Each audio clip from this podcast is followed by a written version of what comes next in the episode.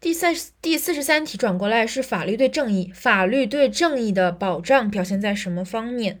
法律对正义的保障表现在三个方面，关键词社会关系、法律权利和法律义务，还有奖惩机制。首先，法律通过将社会生活的主要领域及其重要的社会关系纳入法律之内，使正义融入法律规范与制度之中。实行法治化管理，严格依法办事，从而全面促进和保障社会正义，就是将呃社会关系纳入法律之内，然后并且将正义融入法律规范与制度之中，实现法治化管理，依法办事，从而来保障正义的实现。然后第二个权利义务关系是通过法律权利和法律义务机制，公正的分配社会的利益和负担，公正分配社会利益和负担，所以。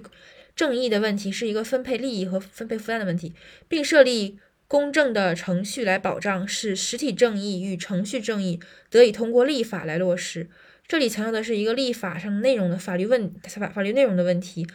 通过设立权呃通过法律权利和法律义务的机制，公正的分配社会的利益和负担，并设并定设。公正的程序来保证，就是一方面是内容、法律权利和法律义务的机制，另一方面是程序，然后保证实体程序、实体正义和程序正义得以通过立法来落实。第三点是奖惩机制，通过法律效果上的认可与惩罚机制，注意是法律效果，在执法和司法上保障实体正义与程序正义的实践。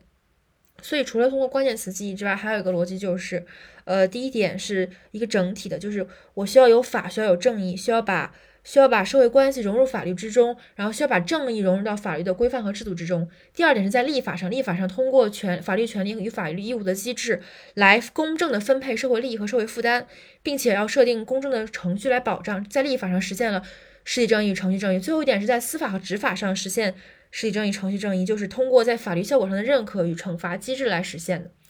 所以这个过程就是一要有社会关系和正义的融入，二要有立法上的法律权利和法律义务的这个机制来实现实体正义和程序正义，三需要在司法，也就是执法和司法上设立认可和惩罚机制，来保障实体正义和程序正义的实现。